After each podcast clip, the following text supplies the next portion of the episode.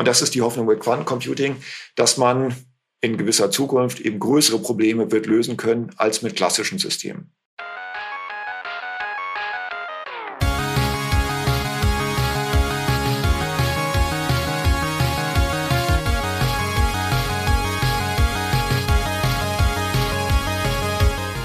Es ist wieder soweit. Herzlich willkommen zum Podcast Digital Pacemaker. Wir sprechen heute über das Thema Quantum Computing, einem brandaktuellen Thema, das die Art und Weise, wie wir zukünftig IT und Technologie nutzen, drastisch verändern wird. Zu Gast haben wir heute dazu Dr. Jan Lahmann, IBM Distinguished Engineer und IBM Specialist für Quantum im deutschsprachigen Raum. Jan, wir freuen uns sehr, dass du dabei bist. Ja, vielen Dank für die Einladung in den Podcast. Ich freue mich auf spannende Minuten rund um das Thema Quantum Computing. Jan, du hilfst Unternehmen, die Chancen von Quantum Computing für ihr eigenes Geschäft auszuloten und mit ihnen mögliche Anwendungsfälle in der Praxis zu erforschen. Diese Folge heute unseres Podcasts eignet sich gut für alle, die einen ersten Eindruck gewinnen wollen, was Quantum Computing ist und dabei verstehen wollen, wo die möglichen Vorteile dieser sich schnell entwickelnden Technologie liegen. Aber bevor wir zu diesem spannenden Thema kommen, Uli, möchte ich dich als meinen Co-Host begrüßen, wie jedes Mal. Wir sprechen heute über das Thema Quantum Computing und ähm, da hat man ja als CIO, denke ich, einen tagesaktuellen Blick drauf, was da so passiert, äh, wenn man wahrscheinlich sehr, sehr ungeduldig darauf wartet, dass man das endlich mal so richtig in die Praxis bringen kann. Und mich würde natürlich interessieren, was hast du denn für Problemstellungen und Anwendungsbereiche ausgemacht, wo Quantum Computing zukünftig eine Rolle spielen könnte? Also alleine erstmal vielen lieben Dank, lieber Markus. Herzlich willkommen, lieber Jan. Und wenn du jetzt mal so als CIO auf das Thema Quantencomputing schaust, dann ist erstmal das Thema, boah, das Ding ist eine Million Mal schneller als das, was wir eigentlich so kennen. So, das heißt, erstmal steht das Geschwindigkeitsding so im Raum. Und das bringt natürlich einige ich sage jetzt einfach mal Themen mit sich, die es interessant macht. Ne? Also wie verschlüssel ich zukünftig, ne? also gerade was Security angeht, ne? also wenn ich Transaktionen verschlüssele, was heißt das denn auch für neue Geschäftsmodelle, wenn ich solche Vorteile ausnutzen kann und diesen Zustand dieser Qubits ausnutzen kann, das ist natürlich fantastisch. Ne? Das ist so die erste Dimension. Auf der anderen Seite stellt es natürlich auch ein paar Fragen. So nach dem Motto, welche Wettbewerbsnachteile hast du eigentlich, wenn du sowas nicht nutzt? Ja, äh, wenn alle anderen das nutzen oder viele andere Unternehmen und du halt nicht. So gerätst damit deutlich in den Wettbewerbsnachteil. Das hilft es so ein bisschen auszutarieren. Und daher ist das für mich so eine sehr spannende Technologie und natürlich auch eine spannende Herausforderung, um ganz offen zu sein. Daher bin ich heute total glücklich, unseren Gast Dr. Jan Lahmann vorzustellen. Herzlich willkommen, lieber Jan inzwischen seit mehr als 20 Jahren bei der IBM und seit Anfang dieses Jahres IBM Distinguished Engineer Quantum Computing in Dach in Deutschland bei der IBM Technical Leader für Lufthansa. Und ich bin mir ganz sicher, dass ihr Jan nicht nur für die absoluten IT-Nerds, sondern auch für die Quereinsteiger und für die, die vielleicht jetzt mal reinschnuppern, gut aufzeigen kann, was Quantum Computing eigentlich bedeutet. Jan war ja lange IT-Forscher am Karlsruher Institut für Technology. Aber Jan, jetzt mal so ein bisschen zu dir. Was bewegt dich denn bei Quantenmechanik oder Quantentechnologie? Ich kann mich da noch sehr gut dran erinnern, als ich meine Zeit im IFF, im Institut für Festkörperforschung verbracht habe. Da war das auch ein großes Thema. Und daher würde mich mal interessieren, was heißt denn Quantencomputing im Vergleich zur klassischen Physik? Genau, ich kann gerne ein bisschen meine eigene Quantum-Reise schildern und äh, genau wie du es gerade gesagt hast, äh, ich bin auch in gewissem Sinne ein Quereinsteiger, habe also nicht Physik studiert, sondern eine Kombination aus Mathematik, Informatik und Maschinenbau. Habe dann 1999 in angewandter Mathematik über eine Aufgabe aus der Strömungsmechanik, Instabilität von Strömungen promoviert. Und äh, bin seitdem im Bereich der technischen Vertriebsunterstützung, also Tech Sales, äh, bei IBM tätig in verschiedenen Bereichen. Äh, erstmal Hardware-Infrastruktur, dann Analytics, Big Data-Themen und habe dann äh, Großkunden von uns, äh, Siemens und Lufthansa beispielsweise, betreut. Das Interesse an Quantum Computing ist dann eigentlich 2017 ungefähr bei mir aufgekommen. Habe an einem ersten Workshop zu dem Thema teilgenommen und äh, da blieben aber viele Dinge irgendwie unklar. Also was ist das genaue Potenzial? Was sind die Herausforderungen? Und äh, ich hatte das Gefühl, man, man kann das äh, besser darstellen und besser rüberbringen. Hat insgesamt mein Interesse und den Ehrgeiz geweckt, ja, eben genauer zu verstehen, was ist das Potenzial dieser neuen Technologie? Und es ist eben nicht so einfach, dass man sagen kann, naja, ein Quantencomputer ist für alle Programme einfach einen Faktor X schneller als klassische Rechner, sondern das ist äh, viel komplizierter, genau zu beschreiben und herauszufinden, für welche Anwendungen, für welche Algorithmen genau ist ein Quantencomputer tatsächlich schneller als klassische Rechner. Es gibt auch andere Fälle, wo er in dem Sinne langsamer ist. Ja? Also Potenzial verstehen, die Herausforderungen verstehen und das Ganze dann auch äh, verständlich rüberzubringen. Dann bin ich äh, danach dann schrittweise immer tiefer eingestiegen, habe so verschiedene Bereiche dann für mich beleuchtet, eben Quantum Computing, das Thema Quantum-Informationstheorie. Ein Stück weit muss man natürlich auch in die Quantenmechanik einsteigen, denn darauf beruht ja das Ganze. Bei mir war dann aber immer der Fokus auf die Anwendungen, ja, und weniger auf die Hardware. Also wie baut man einen Quantencomputer? Auch ein wahnsinnig spannendes äh, Feld und auch noch viele Dinge dort zu lösen. Aber für mich ist mehr der Fokus eben auf die Anwendungen. Genau, dabei stellt man natürlich fest, die Quantenwelt, wenn man da dann als Quereinsteiger reinkommt, ist äh, einfach gänzlich anders als die klassische Welt. Die Dinge sind wenig anschaulich oder widersprechen sogar unserer Anschauung, unserer Intuition. Und man kommt da auf eine Menge Herausforderungen, was aber auch den Reiz an der Sache ausmacht. Und ich hatte auch gesehen bei LinkedIn, dass das nicht nur du bist, äh, der dem Quantumfieber unterlegen ist, sondern dass du auch mit deiner Familie was gebaut hast. Und vielleicht hast du da ja auch eine Empfehlung. Möchtest du uns verraten, was du da gebaut hast und auf LinkedIn präsentiert hast? Ja, gerne. Also es hat tatsächlich äh, die Familie auch mit infiziert, äh, das Quantumfieber. Vielleicht fangen wir bei meinem äh, ältesten Sohn an. Der ist so gerade fertig mit dem Abitur, hat angefangen zu studieren. Und äh, er hat äh, sich beteiligt an einem Projekt, was wir mit äh, einem IBM-Team gestartet haben und einigen externen. Und zwar ein funktionales Modell eines Quantencomputers zu erstellen. Wir haben also mit einem 3D-Drucker ein Modell erstellt, was genauso aussieht wie unser echter Quantencomputer. Da haben wir einen Raspberry Pi Mini-Computer hinein integriert und auf diesem Minicomputer kann man dann das Qiskit, ja, das IBM Quantum Computing Programmierframework installieren, sodass tatsächlich auf diesem kleinen Modell, das hat eine Kantenlänge von 15 Zentimetern, dann eben auf dem Raspberry ein Simulator von einem Quantencomputer läuft. Möchte schon erwähnen, es wird dadurch nicht ein echter Quantencomputer, ja, also mit so einem Raspberry Pi für 50 Euro, das ist kein Quantencomputer, aber zumindest ein Simulator läuft da drauf so dass man da eben dann erste Dinge im Umfeld Quantum Computing, erste Algorithmen kennenlernen kann. Das Ganze läuft unter dem Namen RasQberry. Und äh, unter rasqberry.org, äh, da findet man ein paar Bilder und die Anleitungen für, für das Modell, um das selber zu erstellen. Und äh, mein jüngstes Kind, äh, die Mathilda, die ist acht. Und äh, sie hat aus Lego ein Modell eines Quantencomputers gebaut. Und äh, das haben wir jetzt äh, gerade vor, vor Ostern gemeinsam gemacht und auf LinkedIn gepostet. Das äh, findet man auch, äh, die Stückliste dann beispielsweise auf der Webseite quantego.org, also wie Quantum und Lego. Äh, das Modell ist relativ einfach, besteht aus 50 Teilen. Ja, und äh, wie gesagt, Stückliste ist veröffentlicht. Und äh, da kann man also auch mit den Jüngsten schon erste Dinge im Umfeld oder in der Nähe von Quantencomputing machen. Jan, wir hatten uns vorab ja ein bisschen Gedanken gemacht, wie wir unserem Publikum das Thema zugänglich machen. Und dabei sind so ein paar Thesen entstanden, die ich nochmal so in meinen Worten zusammenfassen möchte. Du sagst, es ist Zeit, dass sich Unternehmen und Entscheider mit dem Thema Quantum Computing so auseinandersetzen, dass sie mögliche Anwendungsbereiche für ihr zukünftiges Geschäft erahnen und natürlich noch sehr viel besser identifizieren können. Die Anwendungsfelder von Quantum-Computern sprengen die aktuellen Grenzen der IT und bergen enormes Potenzial, unter anderem bei Machine Learning, Simulationen und Optimierungen. Und zuletzt sagst du, wer die Chancen wie auch die Herausforderungen von Quantum Computing für seine Anwendungsbereiche praktisch ausloten möchte, kann dies heute bereits tun. Und Du sagst also, es sind Problemstellungen rund um Machine Learning, Simulation, Optimierung, bei denen äh, Quantum Computer seine Stärken hat.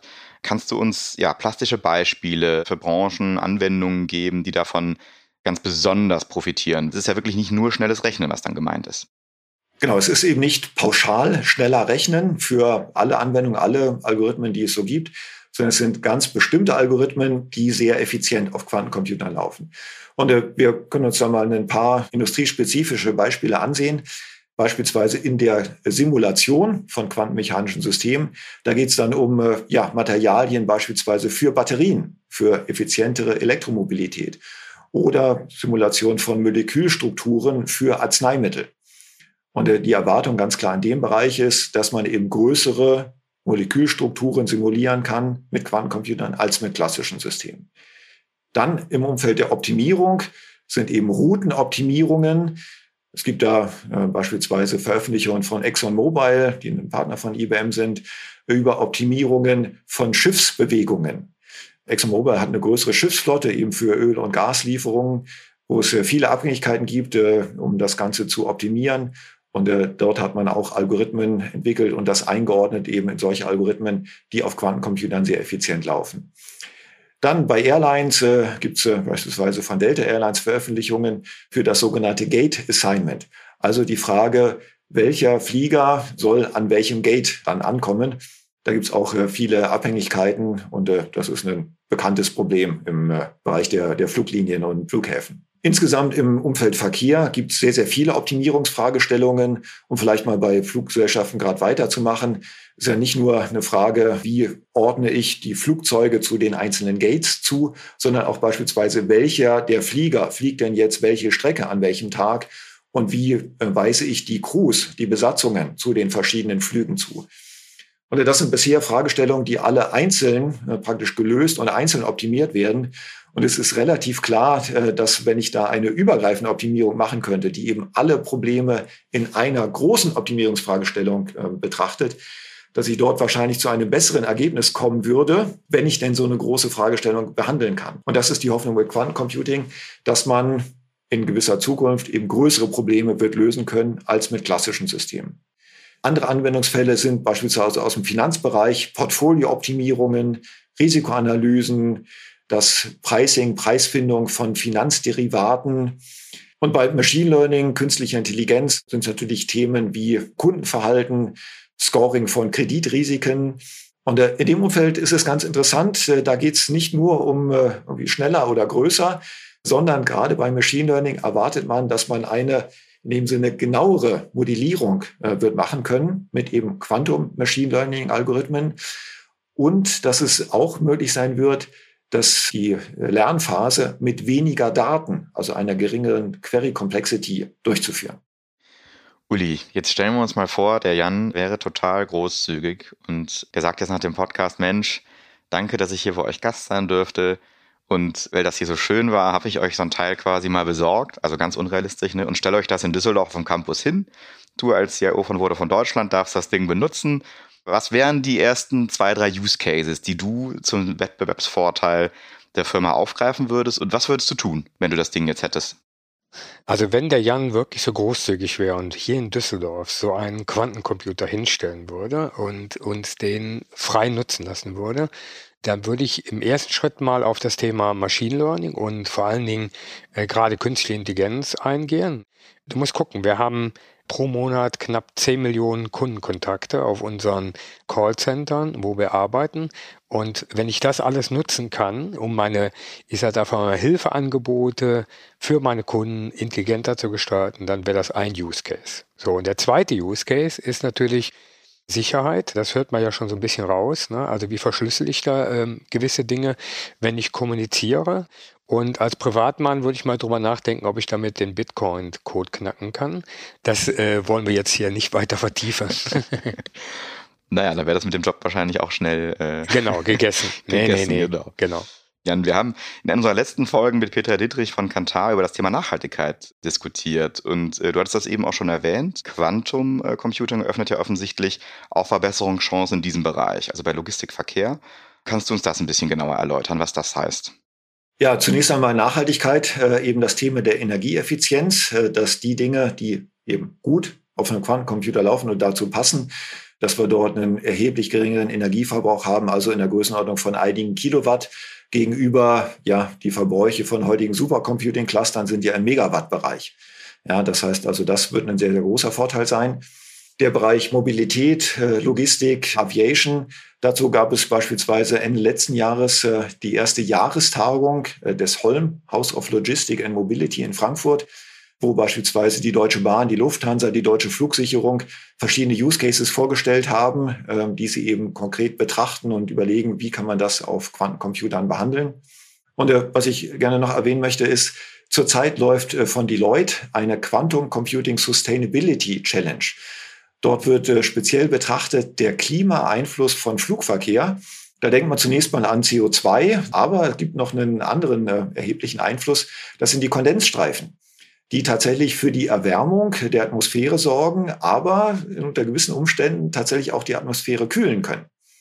Und in dieser Challenge werden jetzt eben Ideen gesucht und Optimierungslösungen, wie ich eben den ja, Klimaeinfluss von Flugverkehr minimieren kann und an manchen Stellen sogar tatsächlich einen positiven Effekt dort erzielen kann. Die Challenge ist schon relativ weit fortgeschritten. Am 20. Mai werden die Finalisten ausgezeichnet in der Veranstaltung in Berlin. Und von der IBM-Seite stellen wir dort ein System zur Verfügung, äh, nicht vor Ort in Düsseldorf, aber über die Cloud nutzbar äh, für die Teilnehmer von dieser Sustainability Challenge. Sehr schön. Sind unglaublich spannende Aussichten und da stellt sich jetzt natürlich schon auch die Frage, was fängt man jetzt mit dem Thema Quantum Computing an? Wenn man sich jetzt dafür interessiert und sagt, ähm, ich möchte auch mal experimentieren, was empfiehlst du jemandem, der sich intensiver mit Quantum Computing beschäftigen möchte? Vielleicht kurz äh, erst zu der theoretischen Seite. Es gibt viele sehr gute Kurse, äh, beispielsweise auf edX äh, und auf anderen Lernplattformen. Mehrere Bücher, vielleicht um mal äh, zwei, drei zu erwähnen. Von Andrew Thomas gibt es eine Serie, nennt sich Hidden in Plain Sight. Und die Ausgabe 10 ist über Quantum Computing und stellt dort einen Algorithmus, den Grover Suchalgorithmus, dann vor mit äh, sehr wenig Formeln. Also ist äh, allgemeinverständlich für jeden, der, der da eintauchen will. Ja, kommt man in einem Wochenende durch das Buch durch. Dann gibt's äh, Bücher von Anton Zeilinger, Einsteins Spuk an Einsteins Schleier, von Werner Heisenberg, die Quantentheorie und Philosophie. Auf der anderen Seite eben die Möglichkeit, und das finde ich wirklich faszinierend, bei so einer Technologie, die ja ein Stück weit in der Zukunft eigentlich spielt, ja, dass man es Stand heute schon selber ausprobieren kann. Und zwar ist es so, vielleicht gar nicht so bekannt, äh, dass seit 2016 echte Quantencomputer frei zugänglich sind in der IBM Cloud. Ja, das heißt also inzwischen seit äh, fünf Jahren oder seit knapp sechs Jahren sind die über die Cloud äh, nutzbar.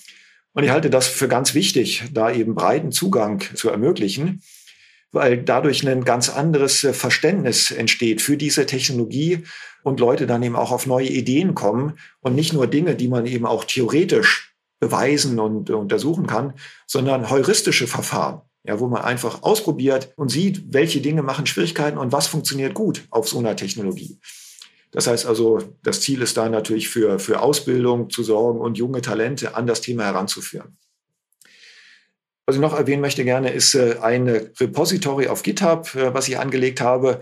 Der Name ist ganz bezeichnend äh, Fun with Quantum, wo verschiedene einführende Beispiele rund um Quantum Computing vorgestellt werden und wo man sich zunächst mal eben wundern kann über diese Effekte, Superposition, Verschränkung und wo das Ganze dann erklärt wird der Code, der in dem Repository abgelegt ist, dafür muss man gar nichts bei sich selber auf dem Rechner installieren, sondern den kann man direkt äh, online ausführen.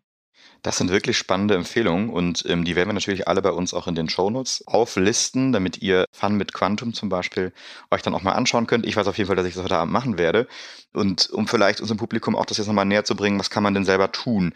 Oder auch vielleicht für unser Unternehmen. Stellt sich natürlich auch die Frage, das wird zwar wahrscheinlich noch ein bisschen sich hinziehen, bis das ähm, etwas wird, äh, was, sage ich mal, in, in Berufsrollen sich auswirken wird. Aber was können wir denn als Unternehmen, der Uli und ich, denn jetzt schon mal tun? Was für Leute müssen wir denn einstellen? Was müssen oder wohin müssen wir Leute ausbilden? Wo kann man sich ausbilden lassen? Äh, was kann man da tun als Unternehmen? Ja, was wir bei vielen Unternehmen sehen, ist, äh, dass sich erstmal eine gewisse interne, jetzt mal Interessengruppe bildet. Also es gibt überall versprengte Physiker, Mathematiker, die sich zu dem Thema hingezogen fühlen. Ist aber keine Voraussetzung, dass man Physik oder Mathematik studiert hat. Und ja, einfach äh, Leute, die sich damit beschäftigen wollen und eben die Technologie verstehen wollen. Dazu gibt es äh, tolle Möglichkeiten, beispielsweise über die IBM-Webseite, nennt sich quantum-computing.ibm.com. Dort kann man kostenfrei eine ID anlegen und dann eben einerseits die bestehende Systeme ansehen. Und mit ansehen meine ich nicht ein Foto davon, sondern die Charakteristiken der Systeme. Da sieht man, wie die aufgebaut sind, wie viele Qubits die haben, äh, welche Qualität die einzelnen Qubits haben. Das ist durchaus unterschiedlich. Ja, und wir veröffentlichen sehr detaillierte Kalibrierungsdaten der Systeme täglich. Da kann man also auf der Hardware-Seite äh, tief einsteigen. Dann gibt es auf derselben Webseite den sogenannten Quantum Composer, wo man mit einer grafischen Oberfläche einfache Quantum-Programme, wir nennen das Quantum Circuits, per Drag and Drop erstellen kann und dann eben solche Effekte, Superposition, Verschränkung äh, erzeugen kann und, und dann analysieren kann. Und als nächsten Schritt äh, gibt es auch eine richtige, in dem Sinne Programmierumgebung, die Variante von IBM nennt sich Qiskit, die ist basierend auf Python. Programmiert wird typischerweise dann in Jupyter Notebooks. Das ist ja eine Umgebung, die nicht nur Data Scientisten geläufig ist. Also von daher ja, äh, die gute Nachricht, man muss nicht unbedingt eine neue Programmiersprache lernen. Auf der anderen Seite, wie vorhin schon gesagt, die Quantenwelt ist doch äh, sehr speziell und anders. Und äh, das heißt, man muss sich dann erstmal reindenken, wie die Algorithmen funktionieren. Eine gute Hilfestellung dafür ist das sogenannte Qiskit Textbook, was auch über die Webseite zugreifbar ist was eben einerseits eine Einleitung bietet in die wesentlichen oder die notwendigen Dinge der Quantenmechanik, die mathematischen Grundlagen, dann verschiedene Algorithmen vorstellt, wie den Algorithmus von Shaw, von Grover, darauf eingeht, was sind denn die Fehlereinflüsse, unter denen Quantencomputer heutzutage äh, noch leiden. Also wir sprechen dort von Error und Noise. Das kann man dort kennenlernen und auch Benchmarks ausführen, mit denen beispielsweise die Qualität von Quantencomputern gemessen werden kann. Wir nennen das Quantum Volume. Ja, das findet man alles auf der Webseite. Und wer da tief genug äh, eingestiegen ist und sich damit beschäftigt hat, dann kann man auch eine Zertifizierung machen, einen Badge erwerben, den sogenannten Qiskit Developer Badge oder das Qiskit Developer Certification. Genau, also das ist das, äh, wie es äh, häufig startet. Und äh, genau, und dann überlegen sich Firmen natürlich, wie ist meine Quantum-Strategie? Macht es Sinn, dass ich ein kleines Team, ein, zwei, drei Leute eben speziell auf das Thema ansetze, die dort tiefer einsteigen? Oder sage ich für mich, ich warte erstmal ab? Wobei ich äh, gerade in dem Thema äh, Verschlüsselung, Kryptographie sage, abwarten ist gefährlich. Also man sollte schon äh, verstehen, was ist das Risiko? Es gibt die Aussagen, die sind durchaus richtig, äh, bis man diesen Algorithmus von Shaw in einer vernünftigen Größenordnung auf echten Quantencomputer mit einsetzen können. Da vergehen noch etliche Jahre. Also gibt es auch keine genaue Schätzung. Ich sage mal irgendwas zwischen fünf und 20 Jahren. Aber es besteht schon heute ein Risiko. Und zwar, wenn ich heute Daten verschlüssele, dann kann ja jemand die verschlüsselten Daten speichern und die dann in, wann auch immer, fünf Jahren, 20 Jahren entschlüsseln. Und da muss ich als Firma mir eben überlegen, bei welchen meiner Daten will ich das nicht, dass die in 20 Jahren publik werden. Ja, ich sage mal jetzt bei mir, meine eigenen Gesundheitsdaten, mein Kontostand, ich glaube, das stört mich in, in äh, zehn Jahren nicht mehr. Aber jedes Unternehmen hat Daten, äh, wo man wirklich Stand heute sich Gedanken machen muss, wie verschlüssele ich die, damit sie quantensicher abgelegt sind. Und die gute Nachricht ist, diese quantensichere Verschlüsselung ist mit klassischen Rechnern möglich. Also ich brauche nicht einen Quantencomputer, um mich gegen Quantencomputer zu schützen. Das heißt, deine Passwörter sind vermutlich von sehr hoher Qualität, wenn man sich dessen bewusst ist. Und ich habe noch eine Frage an dich. Und zwar, du hast ja den Weg aus der Forschung in das Business, in Entscheiderrollen der Geschäftswelt begangen. Das heißt, du kannst dich da vielleicht ein bisschen reinversetzen. Stellen wir uns vor, du wärst heute nochmal 20 und du hast dieses Phänomen des Quantum Computings vor dir und hast das erkannt und denkst, Mensch, ey, das wäre doch vielleicht mal eine Wette, in die Richtung zu gehen, weil ich das spannend finde. Was würdest du heute jemandem empfehlen, einem 20-Jährigen, was der tun soll, um in dem Bereich vielleicht wirklich dann auch mal erfolgreich zu sein und mitmischen zu können? Ich würde anfangen mit so Grundlagen Philosophie oder Theorie. Schrödingers Katze kann ich jedem nur empfehlen. Das wird zumindest dann vom Gedankenmodell und wie die klassische Welt durch Quantenmechanik und Quantenphysik zerlegt wird. Ja, das ist schon mal ein heiteres Modell, um die Welt zu verstehen. Und dann die zweite Thematik ist, neben das, was Jan eben gesagt hat, Python ist ja doch schon eine sehr verbreitete Sprache, die gerade vor allem Data Scientists unter uns kennen. Damit würde ich mich auseinandersetzen. Und das andere Thema ist, ich würde Hypothesen aufbauen, die ich mit dem schönen Cloud SDK von der IBM verproben kann. Ja, weil jedes gute Experiment und jede gute Erfahrung beginnt genau mit so einer Hypothese und einer Aufgabenstellung, mit dem ich mich da auseinandersetze. Und ganz offen, die Leidenschaft dafür zu wecken. Ja, und äh, das geht nur übers Ausprobieren. Also so würde ich rangehen. Jan, lass uns mal in die Glaskugel schauen. Wann denkst du, wird sich das Thema durchsetzen? Wie ist dein Ausblick hierzu? Bei den verschiedenen Aspekten, also einmal das Thema Verschlüsselung, das hatten wir gerade schon besprochen, bis man es äh, real, den Shor-Algorithmus auf Quantencomputern wird ausführen können, werden noch viele Jahre vergehen. Ist äh, trotzdem, glaube ich, Handlungsbedarf da, sich mit dem Thema zu beschäftigen. Für die anderen Anwendungen von Quantencomputern. Wir hatten, äh, glaube ich, noch nicht das Stichwort Quantum Advantage thematisiert. Das ist also das, wo wir sagen, das ist der Zeitpunkt, wo man für einen praktisch relevanten Anwendungsfall Vorteile hat mit einem Quantencomputer, sei es größere Probleme lösen, schneller, billiger. Der Punkt des Quantum Advantage ist Stand heute noch nicht erreicht. Das wird einige jetzt erstmal enttäuschen, aber das äh, sind einfach die Fakten. Das heißt also, Stand heute gibt es keinen einzigen praktisch relevanten Anwendungsfall, der mit einem Quantencomputer sich besser, schneller, billiger lösen lassen würde als mit einem klassischen Rechner. Und jetzt ist eben genau die Frage, äh, Markus, die du dir auch stellst, wann wird es denn soweit sein?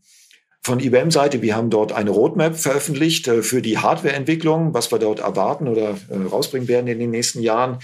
Es gibt noch andere Kenngrößen, die enorm wichtig sind, aber wir machen es vielleicht einfach mal an der Anzahl der Quantenbits fest. Die größten Systeme im Augenblick haben 127 Quantenbits, Qubits. Ende diesen Jahres werden wir Systeme mit gut 400 Qubits herausbringen. Zumindest theoretisch ist es so, dass jedes einzelne Qubit, was dazukommt, die Leistungsfähigkeit des Systems verdoppelt. Das heißt also von 127 auf gut 400 Qubits ist ein enormer Leistungssprung. Und Ende nächsten Jahres, Ende 2023, wollen wir Systeme ankündigen mit über 1100 Qubits. So, und äh, da kommen wir jetzt auch zu der Antwort äh, auf deine Frage. Wir gehen davon aus, äh, dass mit den Systemen, die Ende nächsten Jahres kommen, also die 1100 Qubit-Systeme, dass es damit dann möglich sein wird, für erste Anwendungsfälle tatsächlich so einen Quantum Advantage zu erreichen. Ja, nicht am ersten Tag, wenn die Systeme rauskommen, man muss auch erstmal lernen, damit umzugehen und so weiter. Aber das wird die Generation sein, wo wir wirklich große Hoffnung haben auf einen echten praktischen Nutzen.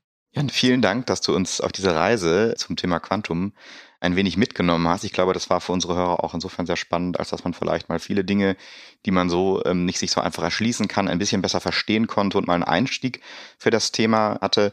Und ja, zum Abschluss hier in unserem Podcast ist das so, dass wir äh, ganz traditionell unserem Gast immer eine ganz besondere Frage stellen, die vor allem auch in Bezug ist zu deiner persönlichen Laufbahn. Und zwar, stell dir bitte vor, du könntest eine ganze Plakatwand direkt vor deiner alten Uni frei gestalten. Das heißt, da, wo eigentlich jeden Tag ja die Studenten rein und rauskommen. Was würdest du den heutigen Studenten und Studentinnen mitgeben für Leben und Laufbahn? Was würde auf deinem Plakat stehen? Ja, das ist eine gute Frage und auf meinem Plakat würde wahrscheinlich gar nicht viel stehen. Also eine wichtige Erkenntnis für mich war, man soll das machen, was einem Freude macht. Weil da ist man am besten, am erfolgreichsten, äh, guckt auch nicht auf die Stunden, die man damit verbringt, ich selber habe immer das gemacht, was ich für richtig gehalten habe. Ich war dann aber doch aufgeschlossen für Hinweise von Mentoren und von meinem Management, was man denn für richtig halten könnte. Zwei Aspekte, die mir nach dem Studium oder nach der Uni-Zeit äh, klar geworden sind, sind die Aspekte Skalierbarkeit und Komplexität. Und zwar das, was ich selber auch eben in meiner äh, Promotionszeit erstellt habe. Das sind Dinge, die waren einerseits relativ komplex. Das ist was, wo ich gelernt habe, dass das in der Praxis selten funktioniert. Das ist als Prototyp gut, ja, aber hinterher ist wichtig, dass die Dinge einfach sind. Und das Thema Skalierbarkeit, ähm, das heißt äh, nicht mal einen einzelnen Lauf eines Programms zu machen, sondern was ist wirklich, wenn ich Transaktionsraten habe von mehreren tausend pro Sekunde. Ja, also das sind zwei Dinge, die, ich, die mir völlig fremd waren äh, in der Studienzeit und hinterher aber enorm wichtig wurden. Uli, hätte dich das als Student getriggert? Also definitiv, weil ich liebe Einfachheit und vor allen Dingen Leidenschaft. Das sind zwei Komponenten, die mir sehr liegen. Und Jan hat das schon ganz gut beschrieben. Ne? Also wenn man so jung ist als Mensch, denkt man über Modelle und über komplexe Darstellungen, erreicht man viele Leute, aber man erreicht gar keinen. Aber wenn es einfach darstellt und danach halt viele begreifen, kann es auch gut skalieren, ja. Und gerade dieses Think Big, das spricht mich natürlich massiv an. Jan, magst du noch unseren Zuhörerinnen und Zuhörern verraten, wo sie mehr von dir erfahren und wo sie mit dir in Kontakt treten können? Ja, der beste Weg ist, glaube ich, über LinkedIn. Also einfach auf LinkedIn meinen Namen suchen, Jan Lahmann. Und äh, alles, was ich da poste oder fast alles, ist zum Thema Quantum Computing. Also gerne dort in Kontakt treten oder auch mir folgen. Ich danke euch beiden. Das war der Digital Pacemaker Podcast zum Thema Quantum Computing. Unser Gast heute war Dr. Jan Lahmann von IBM Deutschland. Wenn ihr weitere Informationen zur Folge haben möchtet, und da gab es ja heute wirklich eine ganze Menge, schaut bitte in unsere Show Notes. Und wenn ihr Fragen habt oder mit uns diskutieren möchtet, nutzt die Posts und Kommentarfunktionen auf LinkedIn. Da werden wir diese Folgen ja veröffentlichen auf unseren jeweiligen Profilen und nutzt die Chance, da mit uns in den Austausch zu treten. Wir freuen uns auf euren Input und euer Feedback. Der Digital Pacemaker Podcast erscheint alle 14 Tage am Dienstag bei Spotify, Apple und überall, wo du Podcasts bekommst. Und wenn du keine Folge verpassen möchtest, klicke jetzt auf den Follow- oder Abonnieren-Button. Euch eine gute Zeit und auf Wiederhören. Rock